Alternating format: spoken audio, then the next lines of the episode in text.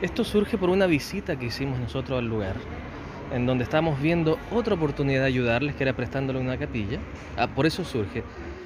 Y en la visita pudimos detectar que el taller de lavandería, que el taller de computación, que la sala de kinesiología, que este parque que está acá necesitaba algunos arreglos. Y es ahí donde con el director le, le, le digo yo, si usted quiere, podemos ayudar a presentar un proyecto de ayuda humanitaria. ¿ya? A él le pareció fantástico. Y así surgen las, las primeras ideas en una visita que hicimos acá al, al establecimiento. Cuénteme, en la práctica, ¿de qué se trata esta donación? ¿Y cuánto es la inversión que se está haciendo?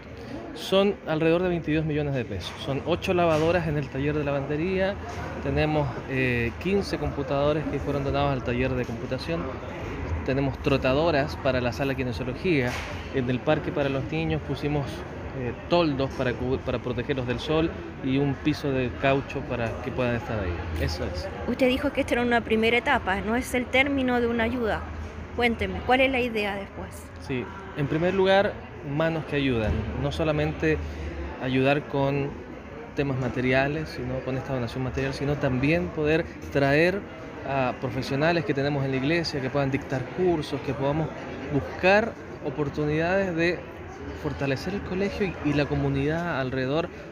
Sí, hoy día estamos muy contentos de la alianza que se ha construido con la Iglesia de Jesucristo de los Santos en los últimos días, con la comunidad educativa del Colegio Jesús de Nazaret, donde ellos hicieron un aporte que contribuye fuertemente en los talleres de los niños, las niñas y los jóvenes que son parte de la comunidad educativa. Primero, la donación de ocho lavadoras muy modernas que va a contribuir en el taller de lavandería, también 15 computadores de alta tecnología para la sala de enlace y también dos trotadoras, es unos velas para el patio eh, delantero y también piso de caucho. Esto es avanzar, esto es colaborar con la educación pública inclusiva y que la iglesia ha tenido todo el compromiso y voluntad con una inversión cercana a los 22 millones de pesos. Deja de ser lo importante para el desarrollo educativo de la Escuela Jesús de Nazaret, así que agradecer al director, al director del DAEN, también a la comunidad por hacer posible este convenio que es el inicio de otras cosas positivas que viene a través de la iglesia.